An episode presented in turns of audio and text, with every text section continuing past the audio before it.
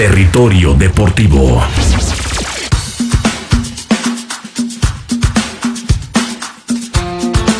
Entraste al territorio deportivo.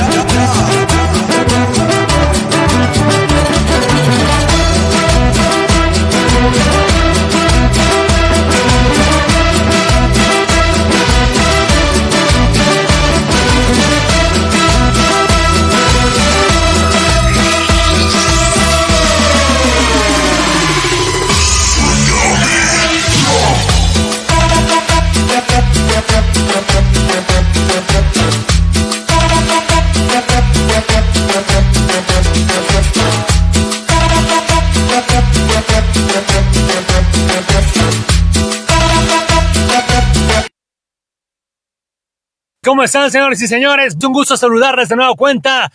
Una vez más nos volvemos a encontrar en este territorio en Semana Mayor, Semana Santa, Semana de fecha FIFA y ya esperando que venga también el próximo fin de semana para regresar a la actividad del fútbol mexicano. Los saludo con mucho gusto, soy su amigo Sergardón y saludo también a quienes usted ya conoce parte de este territorio, el buen Diego. ¿Cómo estás, Diego? Buenas noches, ¿cómo andas?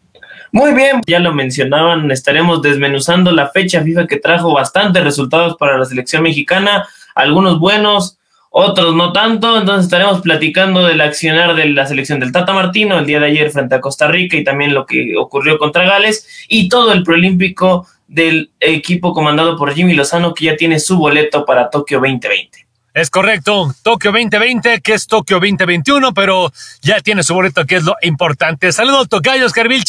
Una emisión más de Territorio Deportivo, efectivamente, ya lo dijo Diego, mucho que hablar por parte del tricolor, dos selecciones, una olímpica ya y la otra mayor que tuvieron resultados que dan mucho para analizar. Perfecto, pues vamos a darle de una vez, si les parece bien, arranquemos con lo que pasó en esta fecha FIFA con la selección mexicana.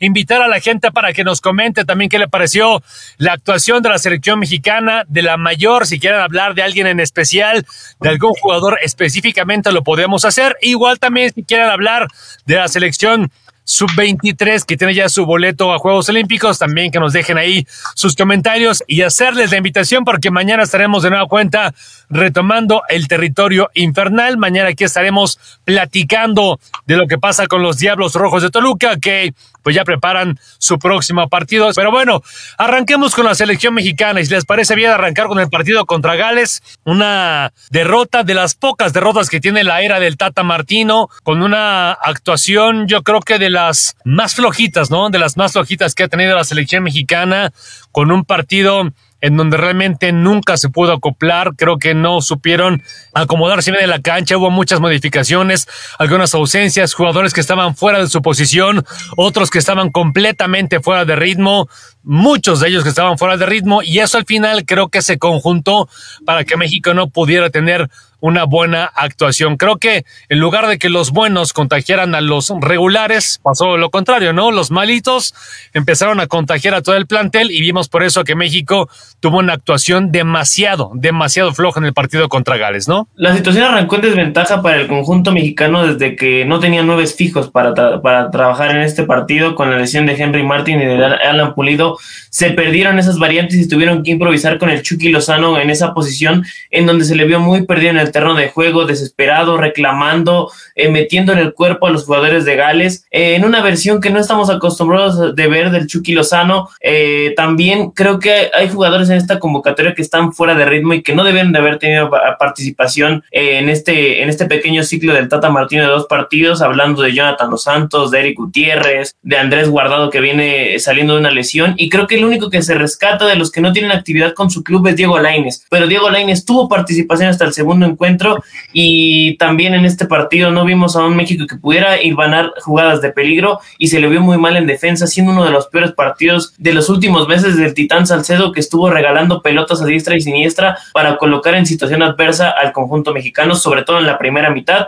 En la segunda mitad retomaron un poco eh, la, la circulación de balón, pero sin ser incisivos al ataque. Ya al final vimos a Gareth Bale incluso 10 minutos en donde lo único interesante que pudimos observar fue un pechazo que le metió el Chucky Lozano y el Chucky Lozano corrió por su vida, encaró al jugador de Gales, pero cuando llegó el máximo, el capitán decidió hacerse un costado. Sí, preocupante en ese primer partido lo que habíamos visto del tricolor porque no le vimos capacidad de reacción realmente. Yo se lo achacaría, como dice Diego, a la falta del 9 que al final de cuentas desdibuja ese 4-3-3 tan claro y fijo que tiene el Tata Martino eh, dentro de su esquema de juego. El Chucky Lozano, por más que se pueda acoplar esa posición, no es un 9 fijo. Y cuando tú no tienes un referente en el área y tu, y tu estilo de juego, tu ofensiva se basa en los ataques por las bandas, pues te pasan cosas como lo que pasó con Gales también está el tema eh, del medio campo, que el Tata Martino tiene una insistencia por meter a su contención como líbero o tercer central cuando los, los laterales suben al ataque.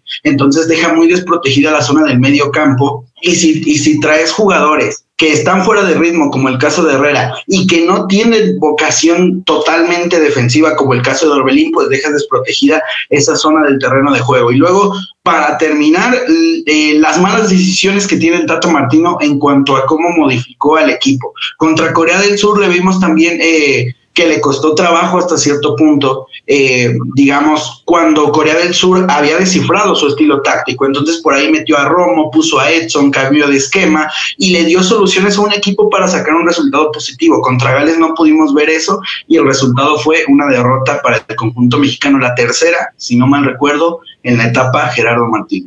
Es, la segunda. La primera igual eh, es mucho peor porque es ante un rival eh, de mucho peligro y cuidado como lo es Argentina, que es uno de los rivales más acérrimos de la selección mexicana y con el cual no tenemos un historial eh, positivo. Fue aquella ocasión en la que Lautaro Martínez resolvió el partido en que les gusta 20 minutos y ahora ocurrió lo mismo, pero contra una selección de menor calibre. E, y eso incluso se veía reflejado en las narraciones de la televisión mexicana. Yo, yo eh, observé el partido en una, televisora en donde mencionaban constantemente que los delanteros de Gales no tenían la capacidad para, para jugar en una selección mayor, pero al final de cuentas el resultado terminó siendo favorable para ellos, no por lo que lograron generar en la cancha, porque recordemos que también venían de arrastrar una derrota contra Bélgica en su debut en las eliminatorias mundialistas de UEFA y habían descansado la mayoría de sus figuras para este partido y aún así les alcanza para que en una llegada, en una desatención que viene también eh, precedida de un fuera de lugar clarísimo que no marca el abanderado, México se encuentra abajo en el marcador y nunca pudo encontrar la,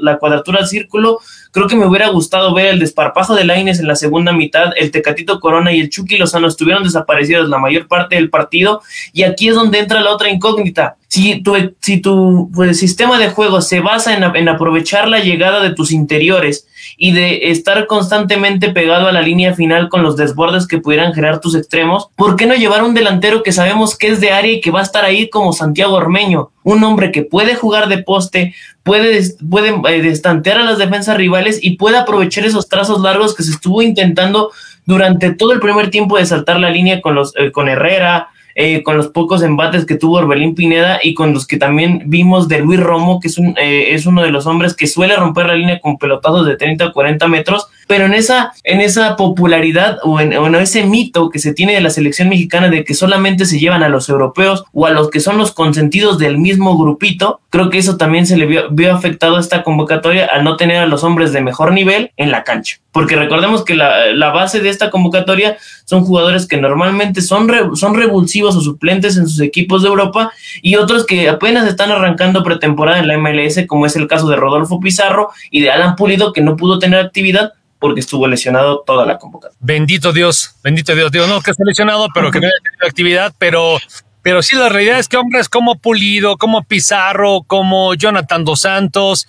Efraín Álvarez. Efraín Álvarez. Ah, El otro que juega en el Gronk, ¿cómo se llama? Este. Eh, eh, bueno, Arteaga. Arteaga funcionó, Arteaga, Arteaga bien, ¿eh? Arteaga funcionó mucho en el segundo tiempo de ayer, pero bueno. Pero digo, son, son de repente estos, eh, estas cosas que hacen que la selección se siga vendiendo muy barata, ¿no? Que cualquiera tenga oportunidad a la selección mexicana. Y efectivamente, como dice Diego, ahí salta la duda de por qué no aparece un nombre como Santiago Ormeño, ¿no? Que se empezó a hablar muchísimo desde an- semanas antes, que si se ju- jugaba con Perú, que si jugaba con México, que es de los tres delanteros mexicanos que anda en buen momento junto con Henry Martin. Y el otro, ¿quién será? J. Macías. JJ. Macías, que también en esta, eh, en la otra selección, digo, eh, no estuvo al 100, no ha estado al 100%, pero intenta recuperar ese nivel. En el caso de la selección de, de mexicana, dirigida por el Tata Martino, en ese gol que menciona el buen Diego, con esa eh, mala señalización del fuera de juego, también, pues señalar que eh, me parece que Guillermo Ochoa se equivoca, ¿no? Un centro que iba demasiado, no digo demasiado fácil porque tendría que ser portero para estar ahí para bajarla, pero se veía fácil, ¿no? Creo que ha tenido otras actuaciones mejores, pero también sabemos que Memo Ochoa es un portero que es muy atajador, pero tiene muy malas salidas, ¿no? O se amarra, Sí, o se sí. amarra en su, pro- en su propia área chica y eso no le permite eh, salir con seguridad a tomar esos rebotes. Esa, esa pelota le va a Talavera o a Jonathan Orozco, la toman sin problema y desprenden la salida eh, en contraataque. Con Ochoa siempre ha sido ese el tema, el juego de piernas y el juego con las manos cuando tiene que ir a salir a cortar una pelota parada o tratar de achicar eh, eh, su propia área en un mano a mano. Ahora, aquí yo les, eh, les pongo Hasta una pregunta. Malagón. Eh, Malagón, Malagón, eh, esto lo tocaremos más adelante, pero para mí, en la selección olímpica no tendrías que, que desperdiciar un jugador, eh, un jugador mayor o de, o de jerarquía para los Juegos Olímpicos en esa posición. Creo que tenemos tres o cuatro arqueros que pueden cumplir bastante bien con la labor y llevar a Ochoa me pareciera, me parecería algo excesivo para todos aquellos que se estuvieron partiendo el lomo desde centroamericanos hasta el día de ayer en el Proolímpico con muy buenas actuaciones. Sí, Ahora sí. aquí les salta una pregunta. Venga. Eh, ha habido una polémica grande porque se mencionó incluso en los medios locales que Funes Mori iba a tener cabida en esta convocatoria al no tener un 9 fijo en Raúl Jiménez, que está en ese proceso de recuperación y que su lesión evidentemente no es algo sencillo y se tiene que tratar con muchas pinzas. ¿Les gustaría ver al 7 de Rayados en esa posición, al menos para pelear el puesto con los otros mexicanos que parece ser estarán en, la, en convocatorias como Copa Oro, que serán Henry Martin y JJ Macías? Porque el tema de Ormeño parece totalmente descartado y Gareca lo terminará llamando a un partido de eliminatoria y se cerrará esa puerta. ¿Les gustaría ver al argentino en esa posición? ¿O, No. o u optarían por un delantero mexicano? A mí no me gustaría ver a, Funes Mori, me parece que tenemos jugadores de mejores características en la posición de nueve, tipo Henry Martin. Lo mismo Alan Pulido, por más de que no esté jugando en este momento y su nivel no, no se acerque siquiera al tope de lo que puede dar, me parece un mejor delantero que Funes Mori, aunque están pare- parejos en la carrera. Ahora, creo que el tema de que no fuera Ormeño también es circunstancial, porque en la convocatoria estuvo incluso Jiménez estuvo Henry Martin y estuvo Alan Pulido. Tuviste la mala fortuna de que sobre el proceso y sobre la hora se te terminaron lesionando, pero al final de cuentas tú llevaste delanteros, tú llevaste tus nueve referencias. Entonces, había dos que estaban por delante de Santiago Ormeño y lo siguen estando. También hay que ver qué pasa con el Chicharito, también hay que ver qué pasa con Raúl Jiménez para volver al tema de Funes Mori. O sea, tenemos buenos delanteros. Yo contaría con los dedos de la mano por lo menos cinco delanteros que quizá no están por encima en cuanto a nivel, pero me gustaría ver o me gustaría esperar que México compita con lo que es México, no con eh, jugadores naturalizados que como no tienen chance de jugar en Argentina, pues se vienen a jugar a México, porque la realidad es que si Funes Mori tuviera la oportunidad de jugar en Argentina, no creo que estaríamos hablando de, de si puede o no ser el 9 de la selección mexicana. Que en el caso de, de Funes Mori se ha hablado, incluso me parece que en alguna ocasión él mismo había dicho que no jugaría con México, ¿no? Que bueno, al final- Furch, ¿no? El que dijo eso. Alguien No. dijo que no, pero Funes Mori dijo que sí, que estaba abierto a la posibilidad. Pero, pero al paso del tiempo, pues las cosas van cambiando, ¿no? Se van identificando más con México, ven cada vez más lejana la posibilidad de jugar con la selección de Argentina y pues dices, de jugar un mundial con una selección que no es donde yo nací, a no jugar nunca, pues igual me, me animo, ¿no? Eso por un lado. Y por otro lado, creo que también es lo que decía por acá el buen Ernesto Hernández, ¿no? Que eh, la falta de delanteros mexicanos que jugamos partidos sin centros delantero porque pensamos que nunca iba a faltar Raúl Jiménez. Sí estaba ahí Raúl Jiménez, como dice el tocayo, pero me parece que lo convocan simplemente más por un asunto de solidaridad, ¿no? De, de, de echarle ánimo, de no, no, te, no te desanimes, sigues contemplado dentro del proceso, pero ahorita no te vamos a meter a jugar. Pero yo creo que, que sí se tendría que dar la oportunidad al mismo Henry Martin, al mismo Ormeño, ¿no? Que son hombres que tienen ahí, eh, pues, oportunidad de aparecer. La siguiente fecha FIFA que será en junio, pues podría ser una oportunidad para llamar ahora sí a Ormeño o a, o a Henry Martin, ¿no? Que no, o, Henry Martin no tuvo tampoco la oportunidad de estar también por un asunto de lesión. Pero eh, yo creo que hasta que no agote las posibilidades, no sería prudente invitar a Funes Mori, ¿no? Y también hay que ver cómo evoluciona Javier Hernández, ¿eh? porque lo que vende él en redes sociales es que está teniendo una labor de sacrificio y de pretemporada bastante destacada que, lo quiere llevar a recuperar parte de su nivel. No creo que veamos al, al Javier Hernández del Manchester United otra vez, pero sí podríamos ver a un Javier Hernández que se acerque un poco a ese nivel o que por lo menos le dé el gol a la selección que por momentos no tiene, si se quita el caso de Irving Lozano. Entonces, prácticamente estamos contando a Jiménez, al Chícharo, tenemos a Henry Martin, tenemos a Alan Pulido, está el caso de JJ Macías, por ahí Santiago Jiménez está consolidando con el Cruz Azul, o sea, sí hay delanteros para explotar antes de pensar en un naturalizado. ¿Por qué pensar en un Guille Franco 2.0 cuando tienes cuatro o cinco delanteros que están por delante y están buscando o esperando ese lugar en la selección mexicana? Mexicana. Ok, ok. Es evidente que tienes que agotar tus posibilidades y yo tampoco estoy de, eh, acuerdo en recurrir a un delantero naturalizado cuando tienes una buena materia prima. Ahora, el tema de, de, que mencionaba Ernesto Hernández de que creíamos que nunca iba a faltar Raúl Jiménez, eso también se debe a un proceso malo de formación. Si en México ten, pudiéramos tener la capacidad de crear dos delanteros por equipo, que estuvieran peleando el puesto con los extranjeros de mayor calidad, creo que esta situación no tendría ni por qué cuestionarse el tema de, de Rogelio Funes Mori. El asunto que decía y abordaba ese era de Ernesto Hernández, que, que efectivamente no, no esperábamos que en el caso de Raúl Alonso Jiménez fuera a faltar, pero no se prepara, no solamente dice que es un asunto de formación, yo creo que es un asunto no, no tanto de formación, en realidad es que México no tiene tampoco como esta capacidad de sacar tantos delanteros, ¿no? No tenemos muchos delanteros en este momento, creo que de los últimos tiempos es eh, tal vez lo mejor que hemos sacado o lo mejor que ha salido.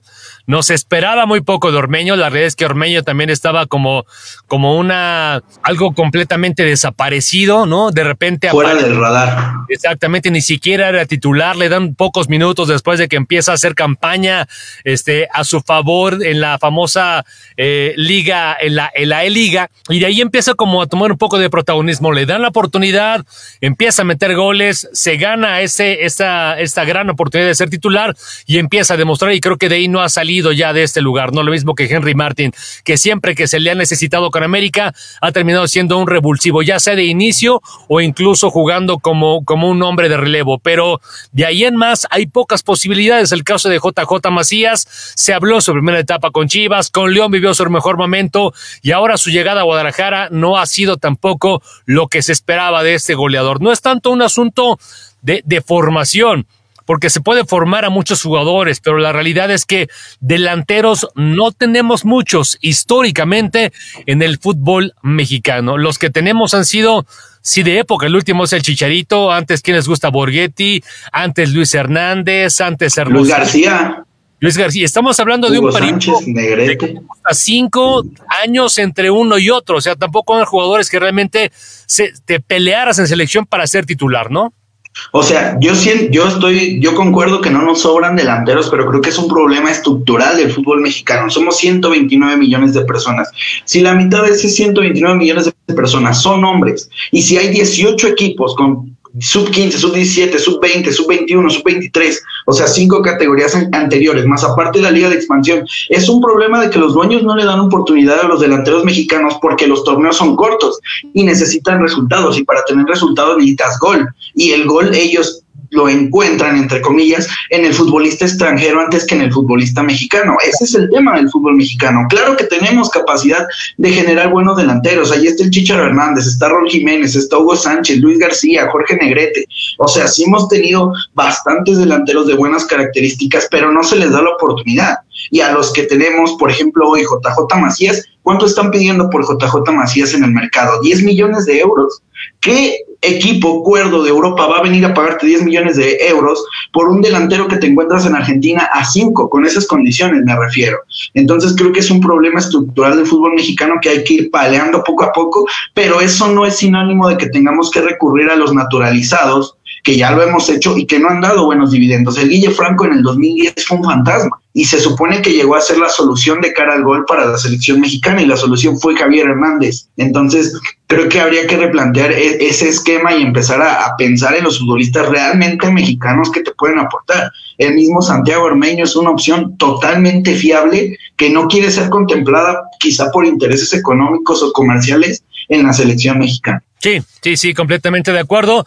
Digo, en el caso del Guille Franco, eh, tuvo un gran momento con el equipo de Monterrey en México, creo que sí, fue un gran goleador, pero con selección mexicana no acabó de dar tampoco nunca ese estirón. El caso de Gabriel Caballero, creo que de lo mejor que hemos, hemos visto con selección mexicana, Antonio Nelson Ciña, también no se diga, de los que más han aportado. En una Buoso. diferente. Buoso, creo que no tanto, pero digo, también ahí tuvo sus momentos, sus minutos, y este, y pues bueno, sería cosa de darle la oportunidad. Sí tiene mucha calidad. Rogelio Funes Mori no es, no es, eh, no se pone en duda, pero eh, creo que no es lo mismo jugar en un equipo a jugar en selección, ¿no? En un equipo prácticamente tú eres el delantero y, y, todos juegan para ti bajo un sistema diferente. En selección mexicana no sé si sea lo mismo, pero podría darse la oportunidad. No lo descarto, yo no lo descarto, pero creo que antes sí se tendría que probar que ni Henry, ni Ormeño, ni Macías, ni el Chícharo, ni Vela, ni Jiménez están para... Y Pulido. Ni, ni, no, yo Pulido lo descarto, pero ni, a jugar. Diego. Eh, el cuestionamiento que yo hacía no es de jugarse a los mexicanos, porque es un, es, eso es lo que el nombre te, te, dice el significado por sí solo. Selección mexicana, jugadores nacidos en México, formados en México. Pero de todos los que mencionan, a Pulido yo no le veo la calidad para jugar en selección mexicana como bueno. referente en un mundial, una Copa América. Puede ser que una, en una Copa Oro podría hacer las cosas bien, pero en un, en, una, en un platillo de mayor exigencia, de mayor foco, no creo que sea el indicado para cargar con esa estafeta.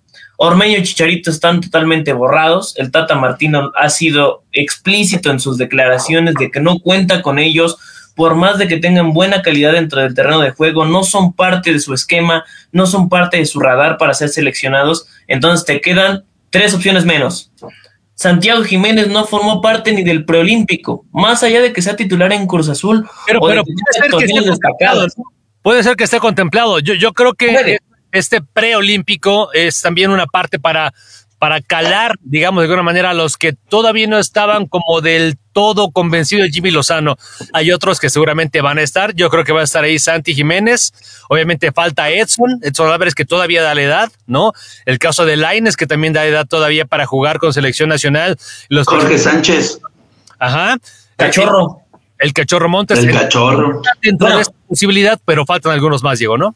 Ok, eso lo, lo tocaremos en el, en el, siguiente bloque, pero acá, eh, ok, te quedan cuatro opciones menos, tomando en cuenta que Jiménez, bueno, que Santi Jiménez probablemente tenga un rol dentro de la selección sub-23 y que tenemos Copa Oro en puerta.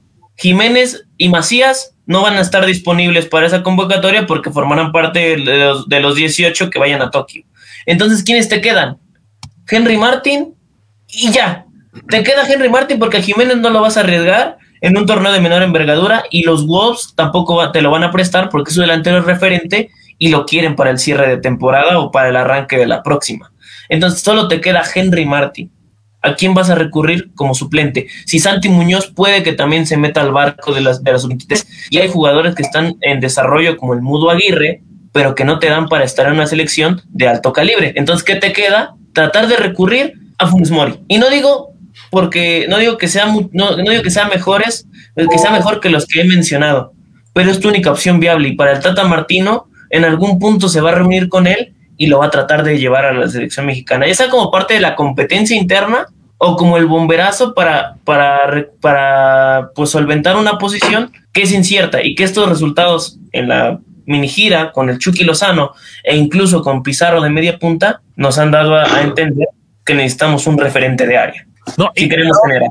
y la otra que Ya lo dices, sabíamos. problema de formación y ahí está la prueba con la selección sub-23, ya para cambiar de tema, ¿no? La sub-23 que prácticamente con Macías, pues tampoco, este, digamos, no nos, nos dio mucho. Ya lo que pasó en, en estos partidos de definición, sobre todo en la final, este, le faltó no solamente a él, le faltó prácticamente a toda eh, esta selección demostrar esta calidad que tienen, esta capacidad de prácticamente ser todos jugadores de primera división, de tener ya muchos minutos, un par de torneos al menos como titular en, en el máximo circuito y les faltó demostrarlo en la cancha. Terminan jugando eh, el primer tiempo, no subieron ni ellos ni, ni Lozano. Habría un equipo de Honduras que se tiró bien atrás y que no, no, no daba mucho margen de maniobra.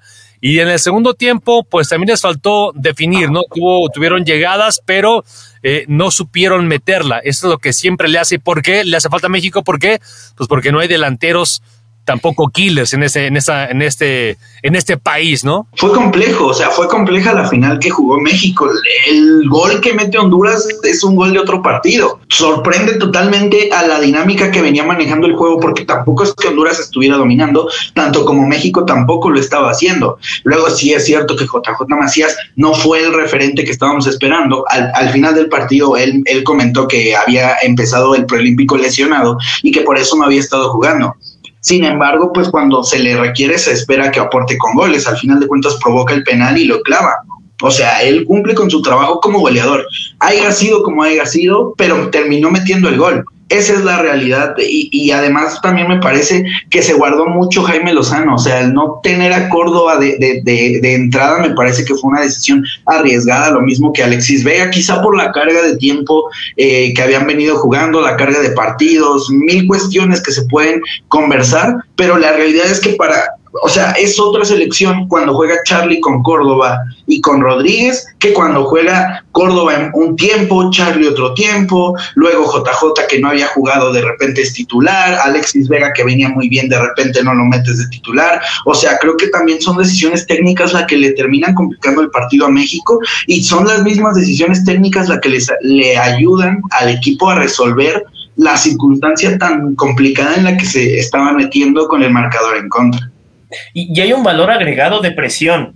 Eh, por el tema mediático de que Estados Unidos y, y, México siempre han estado por encima de lo que genera Honduras y Costa Rica, pero Costa Rica en 2014 en el grupo de la muerte del Mundial eh, le hizo partido a Italia, Inglaterra y Uruguay y terminó llegando al quinto partido después de vencer a Grecia y orilló a Holanda a sacar a Tim Krul en el tiempo extra para solventar los penales. Honduras le ganó a México en, los centroamericanos, si no me equivoco, de 2019, igual en tanda de penales, y llegó a semifinales en Río de Janeiro. Ellos no tienen problemas de formación, tienen problemas de consolidación. Honduras es un equipo, al igual que México, que se destaca en categorías menores y que tiene eh, talento expa expandido en diferentes partes del mundo y los últimos grandes referentes que no se han podido consolidar son Rommel Kioto y no recuerdo, cómo, y Albert Ellis, Albert Ellis que incluso vino a jugar a Rayados un tiempo. Honduras, te digo, tiene problemas de consolidación con sus estrellas o con sus jóvenes promesa, pero realmente suele exportar muy, muy, buen, muy buenos jugadores a Europa o a incluso la MLS, que es un semillero ahora de latinoamericanos y centroamericanos que quieren consolidarse en una liga competitiva. Y lo de México fue más que descanso. Creo que el Jimmy Lozano tira por la borda los primeros 45 minutos porque quiere darle descanso a sus referentes, a Córdoba, a Alexis Vega y a muchos otros que tuvieron que ingresar a la segunda parte para resolver el partido. Y de este, de este encuentro solamente me quedo con tres cosas y que creo que son importantes a futuro para la decisión final de la lista. No necesitas un arquero, porque está jurado que ayer hizo tres o cuatro atajadas de gran nivel de arquero de primera división, que es lo que se le exigía hace mucho tiempo desde que estaba en Veracruz y que se comía de 4 o 5 goles por partido. Johan Vázquez es un líder nato en la saga central y tampoco necesitas un, un, un, hombre que supere el límite de edad teniendo al cachorro Montes y Altiva Sepúlveda como una opción viable. Y lo mejor que tenemos en México es el medio campo. Córdoba y Córdoba y Charlie Rodríguez pudieron haber sido titulares frente a Gales con la mayor y pudieron haber sido titulares con, contra Costa Rica. Y todavía tenemos a Romo y tenemos a Edson y tenemos lo que puede ser la experiencia de guardado y de HH. En México tenemos interiores y contenciones a diestra y siniestra, como en su momento tuvimos porteros. Entonces ese es el apunte que yo dejo. Y, y en la zona de ataque, bueno, se puede añadir a Alexis Vega tanto a la mayor como al sub-23 como una buena opción. Es más, como opción para jugar el sistema que trató de implementar el Tata en esta gira, con un segundo, con un media punta, con un enganche que pueda meterse al área. Alexis Vega puede cumplir perfectamente ese rol y de ahí nos estaríamos quitando la polémica de Funes Mori, no Funes Mori, Furch o el otro que venga. El caso es que se decidan a jugar, porque Antuna en selección mexicana parece Rahim Sterling y en Guadalajara es Abriel Antuna, el Urián Antuna de Groningen. Entonces tenemos que consolidar esos talentos para que nos, para que nos puedan funcionar a futuro. Pero ese es mi parámetro del partido de, de sí, sí, de acuerdo. Y en, y en, ese sentido, pues bueno, se empiezan a hablar de los refuerzos, ¿no? Ya hablamos de que yo estoy de acuerdo contigo, Diego, en que creo que portero no hace falta. Yo creo que tanto Malagón como el mismo jurado tienen la capacidad para, para poder jugar en unos Juegos Olímpicos. Y yo reforzaría la delantera, creo que ahí sí tendríamos que reforzar la delantera con esta selección y el medio campo. ¿Quién llevaría yo del medio campo? Yo llevaría al Chapo Montes, llevaría al Tecatito y llevaría al Chucky. Yo llevaría esos tres refuerzos para que pudieran realmente eh, consolidar este proyecto que decíamos trae mucho y lo hablamos hoy justamente en el chat desde ayer en esta plática eh, que este tuvo, el, el, tocayo con don Rodrigo entre quienes deberían ir, la ilusión que causa esa selección, que, que, que es lo que decíamos, pasa no solamente en este proceso, lo vimos desde el proceso con Giovanni Dos Santos, con Vela, con el Chicharo, que cada proceso nos ilusionamos porque hay dos o tres jugadores o más jugadores cada vez más con el Chucky Lozano en Rusia, con una selección que estaba como cada vez mejor formada, pero que al final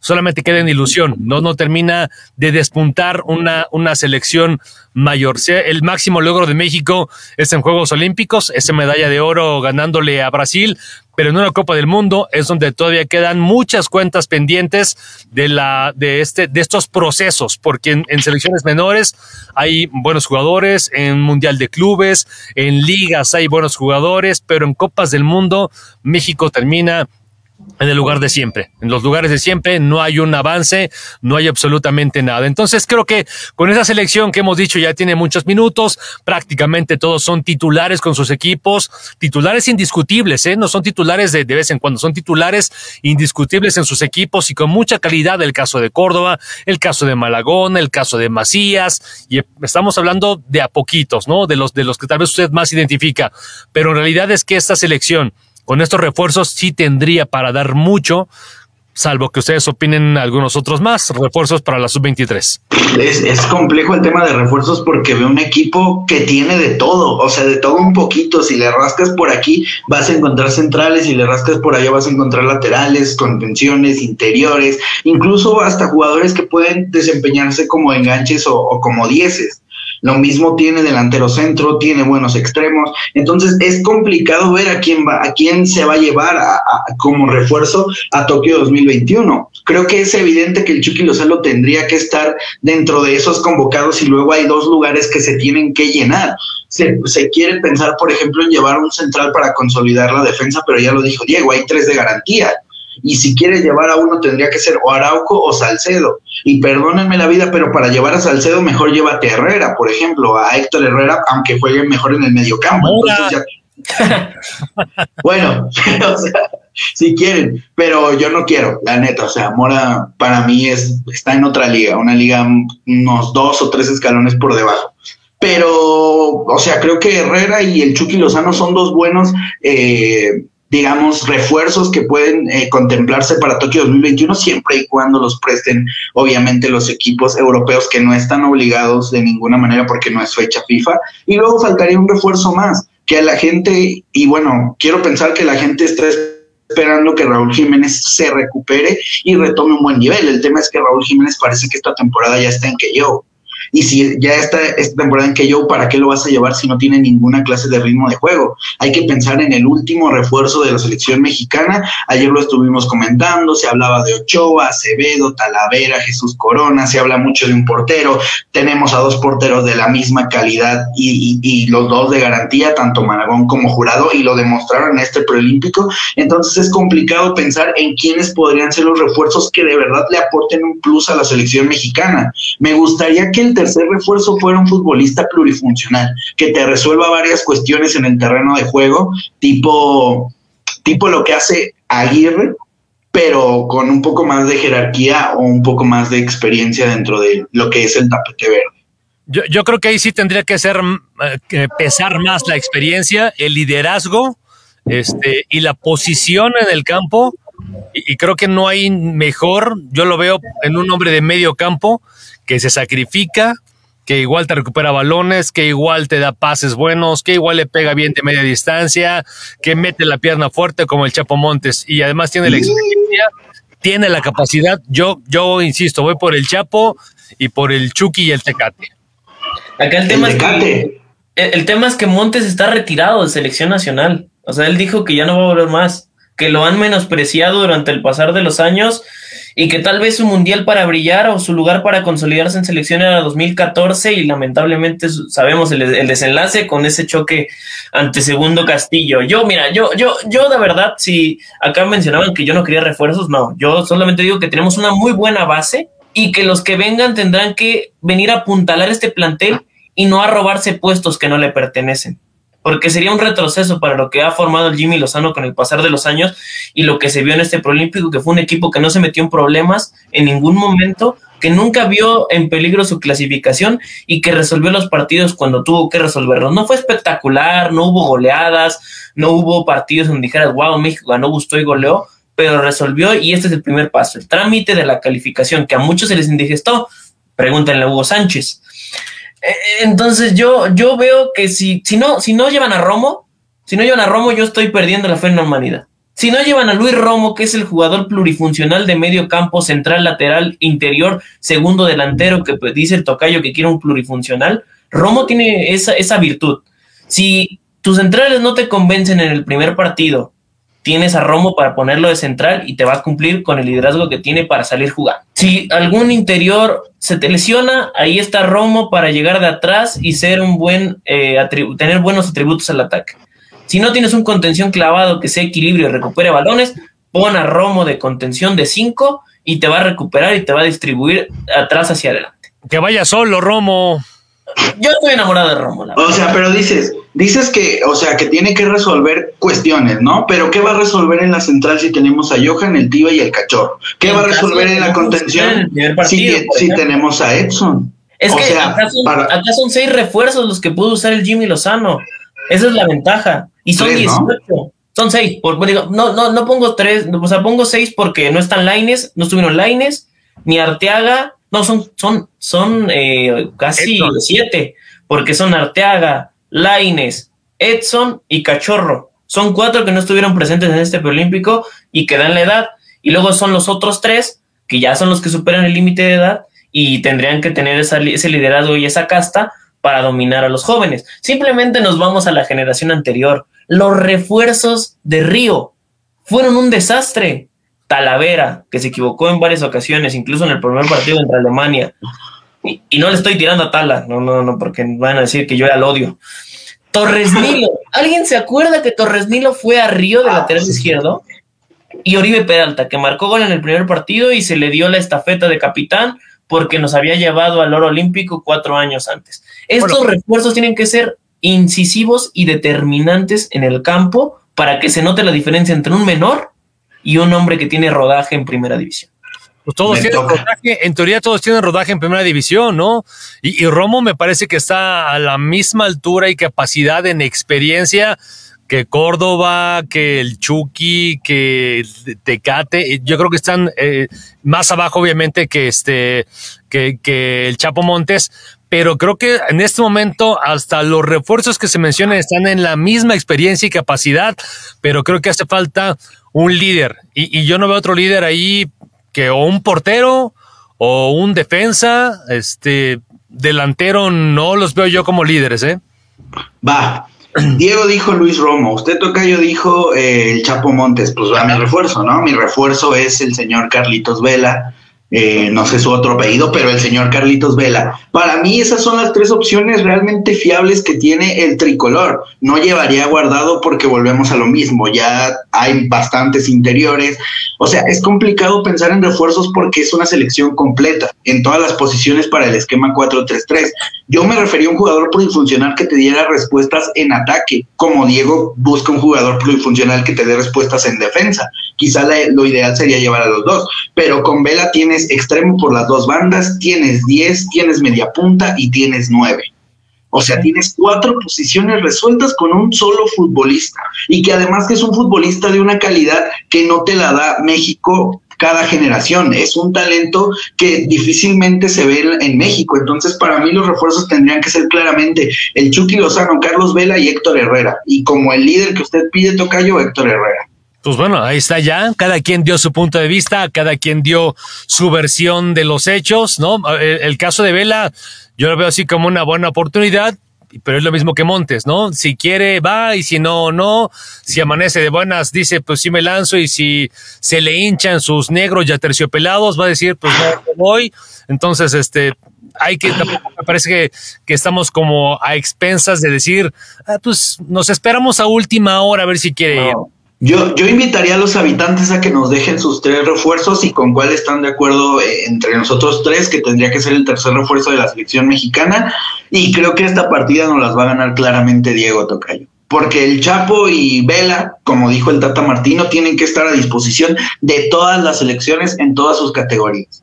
Y si no están a esa disposición, entonces, pues que mejor no vayan. Esas son lo que da a entender el Tata Martino. Entonces, bajo este esquema o este panorama, creo que Luis Romo es la opción más clara y más factible que se viene para el tricolor.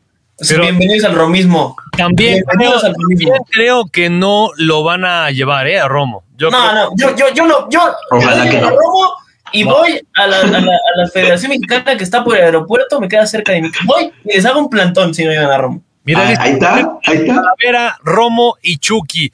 Es que portero para qué? Yo creo que Don No, Gerardo, entiendo que usted es portero, está enamorado de los guantes y las porterías, pero, pero creo que porteros ahí hay, ahí hay este, capacidad, ¿no? Yo entiendo que tal vez les, les falta tanto a, a- a Malagón y a este eh, jurado jurado. de liderazgo, les hace falta también rostro internacional, ¿no? Experiencia en, en competencias internacionales que te la puede dar un Corona o un Ochoa o un Talavera. Pero en capacidad, en este momento creo que hasta Malagón está por encima de Talavera, ¿eh? Acevedo y- está por encima de Talavera y de Ochoa. Ah, haciendo alusión a Rodrigo, ¿qué opinan de Acevedo como posible refuerzo? Es el mejor portero que tenemos de momento en Liga MX. No, ni no. Ochoa ni Talavera son mejores que Acevedo en este momento. Y de. Corona ni hablemos, porque incluso Jurado con esta actuación le podría estar quitando el puesto muy pronto en Cruz Azul. Richard Tex Tex Malagón. Exacto. Digo, Richard Imagínense de dónde proviene. Acevedo. Acevedo Tex Tex, el, el, el arquero de Santos. A mí se me hace todavía eh, mejor arquero este Malagón. Creo que lo he visto Eh, más completo. sí, sí, sí. En el caso de, de Acevedo, es un portero que sí también ya tiene experiencia, tiene ya torneos, al menos tres torneos jugando como, como titular, pero le La hace falta todavía, ¿no? No, la buena. La. Río. La qué tan mal estábamos. Mejor dejemos ahí el tema y decir que, bueno, la próxima fecha FIFA se jugará hasta el mes de junio. En esta, en esta, eh, en esta fecha, que se jugó entre el 22 y el 31 de marzo, más de 100 partidos se jugaron entre eh, amistosos y pues eh, clasificatorios rumbo a Qatar 2022. Ya dejaron 10 selecciones eliminadas. No me pregunte cuáles, porque seguramente serán de las más desconocidas del mundo, pero una cantidad impresionante de partidos, algunos resultados que llamaron la atención, lo que pasó con España, lo que pasó con Alemania y en el caso de la Conmebol no jugaron esta fecha FIFA en Conmebol porque pues como no podían contar con sus estrellas europeas, dijeron, pues no tiene caso, mejor no jugamos y nos aguantamos hasta junio y esos partidos serán pospuestos hasta el próximo mes de junio. Yo nada más una pregunta rápida para cerrar el tema, que así de respuesta rápida. ¿Estamos para medalla, sí o no? Sí. No sé, no sé, hasta que vea otras elecciones. Hasta que vea lo que lleva España y, y otros equipos que tienen muy buenos combinados, Argentina, Brasil, España, Francia, imagínate Francia, que, que es dominador en el área. Eh, Con yo Mbappé. diría que esperemos. Nos espe- yo, yo, te, yo te contestaré cuando vea quiénes son los refuerzos y cuál es la lista final. Ahí tomaré mi decisión. Por ahora, qué bueno que se consiguió el boleto y que no se marcó el fracaso. Y que las sorpresas pueden existir, ¿no? Recordar simplemente lo que pasó con México enfrentando a una Brasil que tenía a Marcelo, que tenía Neymar, entonces cualquier cosa puede pasar con los brasileños, ¿no? O con, o con los certámenes eh, de fútbol, porque cualquier cosa, una lesión, una mala tarde, puede ocurrir cualquier situación, pero México está para medalla, sí, de los centroamericanos y del Caribe, yo creo que sí. No, pues sí, Eso sí, sí, seguro. sí, sí está para medalla entonces. Pero No, mejor, mejor, ¿qué les parece si hablamos rápidamente de, de Checo Pérez, ¿no? que tuvo ya su primer carrera en la Fórmula 1 en esa temporada 2021, eh, con luego de lo que fue el COVID, su salida de, de su anterior escudería, la llegada a Red Bull y pues una carrera también eh, pues al estilo de Checo, ¿no? Con, con un poco de dificultades, pero viniendo de atrás, demostrando que es un piloto temerario que va por todas. Y creo que en, en esta lo que le ayuda bastante es, sí, su pericia, su ambición como piloto, pero también la máquina que obviamente le ofrece Red Bull, ¿no? Sí, con, con la máquina anterior que venía manejando con, eh, se me olvidó el nombre actual, era Force India antes, ahora cómo se llama, Racing Point. Con Racing Point no habría conseguido tal resultado, que tal vez eso ya lo vimos eh, cuando ganó eh, su primer premio en la temporada anterior, que también vino de, superando muchas peripecias en el camino. Eh, pero eso te habla de, de lo, de lo bien plantado que está Checo y de la buena impresión que dio rápidamente en, en el, en el equipo del Toro, ¿no? Eh, muchos se cuestionaban de por qué habían elegido a Checo, que había sido un bomberazo únicamente por el cierre de campaña que había tenido en la temporada anterior, pero acá cerró muchas bocas y parece ser que tendrán una temporada bastante prometedora. Viene de un buen quinto puesto después de arrancar último por un problema eh, en la salida. Entonces veo muy buenas cosas para este equipo y para Checo Pérez, que esperemos no baje la guardia y por ahí no, pueda dar un- un- una buena cantidad de podios para Red Bull y de esta forma extender su vínculo con el equipo de las oficinas de Austria. Sí, y Esta que- carrera la... ah, no, vas, vas, vas, Tocayo, vas. Bueno, no, simplemente decir que la carrera, la carrera la ganó Hamilton, el compañero de Checo Pérez en, en Red Bull quedó en segundo lugar y Checo Pérez jugó a la épica porque tuvo problemas con el carro eh, en las primeras vueltas, logró recuperarse y escaló hasta la quinta posición. Entonces es un mérito todavía mayor lo que está consiguiendo Checo Pérez que lo, lo que dijo Diego, le hacía falta un buen, una buena escudería para poder consolidarse como uno de los mejores pilotos de la Fórmula 1. Y que además, digo, en el caso de, de, de, de Checo Pérez, bueno, estos problemas que tuvo al inicio, empieza a conocer el auto, ya tuvo la, la, bueno, semanas anteriores para conocerlo bien, todavía no se acaba de, acostumbrar al auto y la tecnología así es, ¿no? Eh, en un segundo pueden cambiar las cosas y era algo de lo que se le criticaba bastante también a Checo Pérez, ¿no? Así como muchos alaban que es un gran piloto, que vino de atrás, que logró recuperarse, otros también criticaban lo que, lo que le pasa a Checo, ¿no? Que pues bueno, lo trajeron para, para ganar y que con el auto que tiene era realmente para haber llegado al podio, pero pues bueno, eh, las cosas eh, hay que reconocérselas también, ¿no? Prácticamente venir, sí, desde la última posición, porque cuando estaban ya en formación el auto se apagó y tuvo que arrancar desde la última posición por, digamos, arrancar con una vuelta de desventaja, entonces se vino eh, desde el último, desde el último sitio y pues bueno, creo que eh, la máquina está también que, bueno, Verstappen, que es su compañero de equipo, pues termina en la segunda posición, lo cual nos habla que la competencia será realmente dura. Este, esta tecnología de los autos ha venido evolucionando. Creo que ya eh, se empiezan a acercar ahora sí a, a, pues a Hamilton y a todo su equipo. Estaba realmente muy lejos la distancia en cuanto a toda la tecnología, las ganaba de principio a fin, no había quien le pisara los talones y desde la temporada pasada, ¿no? Con Racing Point, que empezó a dar ya muestras de un gran avance en cuanto a su motor, en cuanto al diseño del auto, empezó a ganar y bueno, creo que todo esto ha ido evolucionando y veremos una temporada, creo que espectacular esta, la 2021 bueno. en la Fórmula 1, ¿no? Y que acá también hay un tema importante. ¿La mejor de su carrera? La mejor temporada de su carrera puede ser. Puede, yo ah, creo que sí.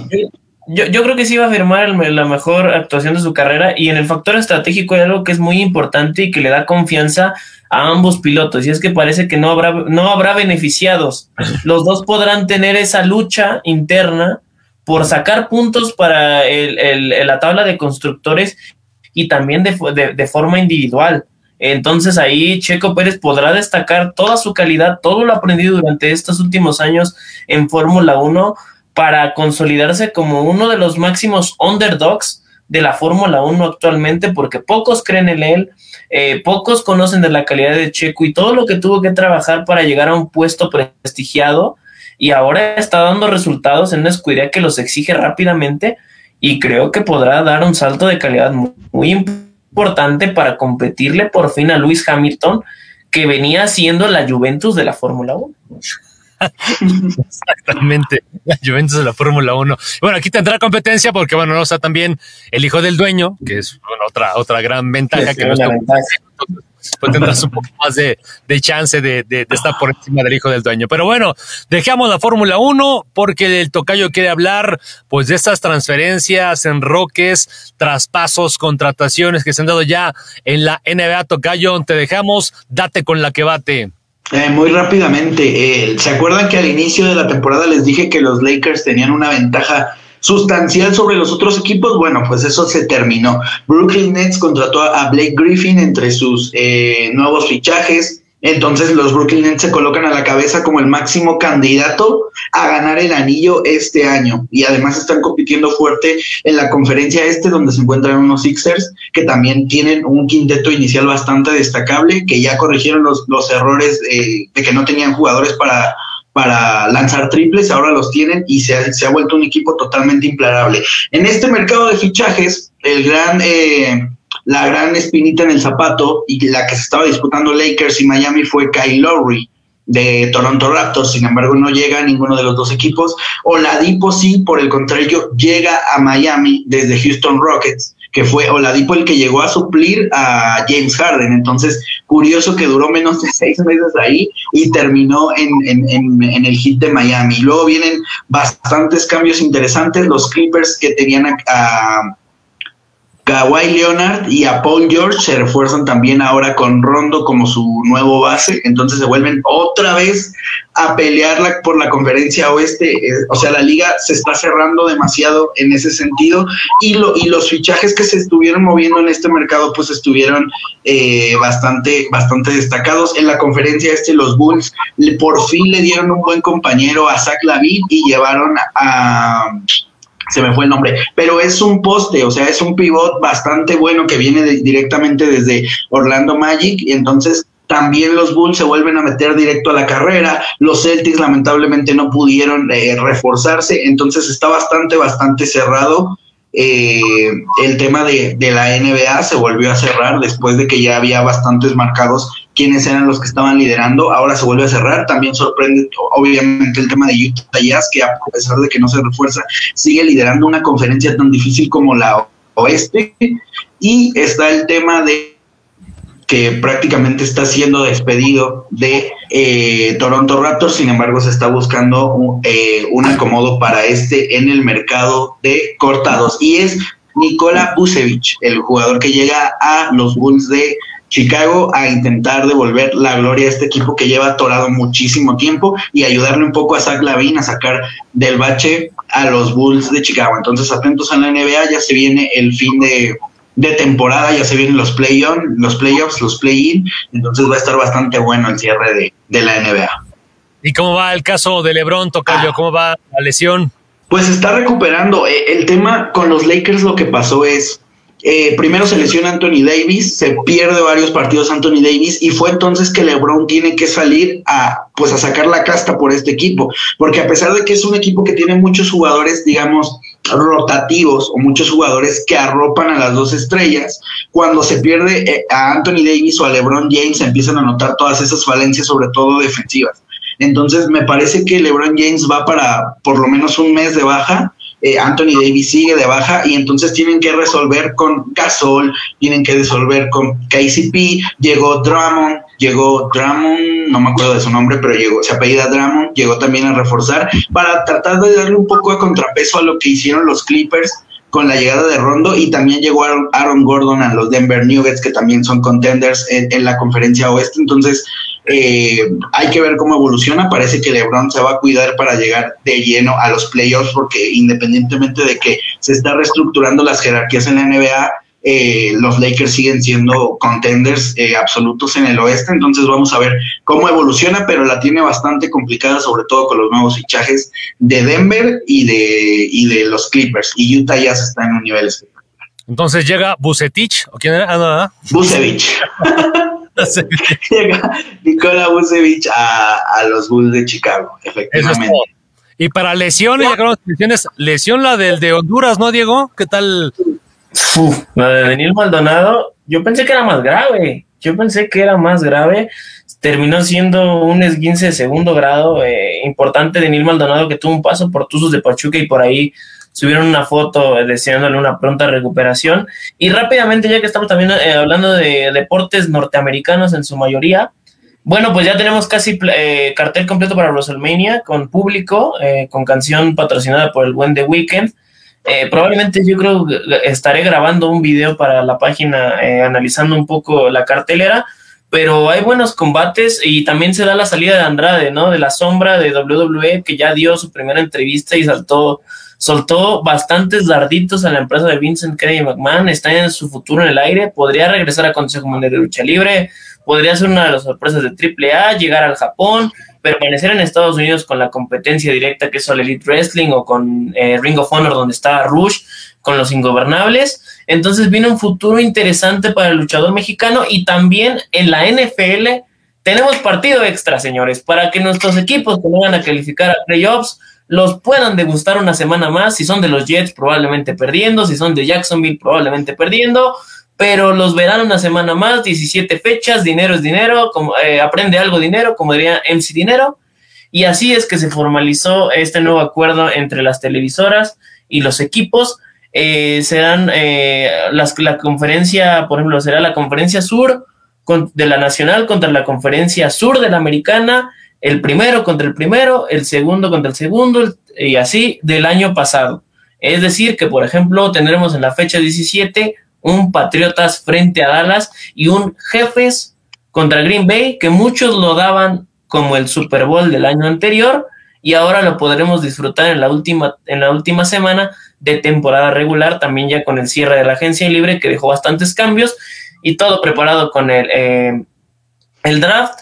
Eh, muchos eh, reclutas hoy tuvieron su Pro Day, su, las, las, pruebas, en donde los equipos pudieron estar presentes para finalizar el escauteo de talento y llegar finitos al 29 de abril con la selección de los mejores jugadores del colegio. Ya estaremos armando seguramente una mesa también aquí para hablar de lo que pasa en la NFL. Estaremos invitando de nueva cuenta al señor Irán Marín, a ver si por ahí puede venir también el buen Checo para hablar con Diego y con Irán de todo el asunto de la NFL y estar aquí todos al día con lo que, pues los cambios que se han dado, muchos importantes, extensiones de contrato, intercambios de, en equipos, eh, lo que pasa con los Leones de Detroit es, eh, pues bueno, una cosa ahí inconcebible, pero, pero, bueno, ya estaremos hablando de ello con más tranquilidad en otra ocasión. Hoy nos vamos, gracias Tocayo. Vámonos, mañana nos, nos escuchamos en Territorio Infernal porque se vienen fechas complicadas para el Diablo, ahora sí las pruebas de oro eh, eh, del Club Deportivo Toluca, entonces vamos a ver qué tal le va a, a Hernán Cristante y sus pupilos de cara a estas cuatro fechas bastante complicadas. Mientras tanto, nos vemos mañana en Territorio Infernal. Vámonos, mi Diego. Vámonos, tengo miedo, pero así como el meme, tengo miedo, tengo miedo, pero siempre hay que tener fe. Y ya mañana estaremos comentando la parte de Toluca que nos dejó feria de goles frente a Puebla y el Chocolatín Estrada que vuelve a marcar diferencia en Ecuador. Eh, veremos, eh, analizaremos eso y mucho más en el nuevo capítulo de Territorio Infernal el día de mañana. Así que estén pendientes. Capítulo 5, ¿no? Capítulo 5, ya vamos como relojito avanzando. ¿eh? Pásale bien, señores. Buenas noches. Esto fue Territorio Deportivo. Nos escuchamos mañana a las 8 de la noche. Pásela bien. Adiós.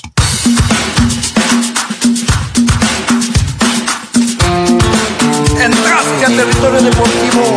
Irreverentes el deporte. Suberente.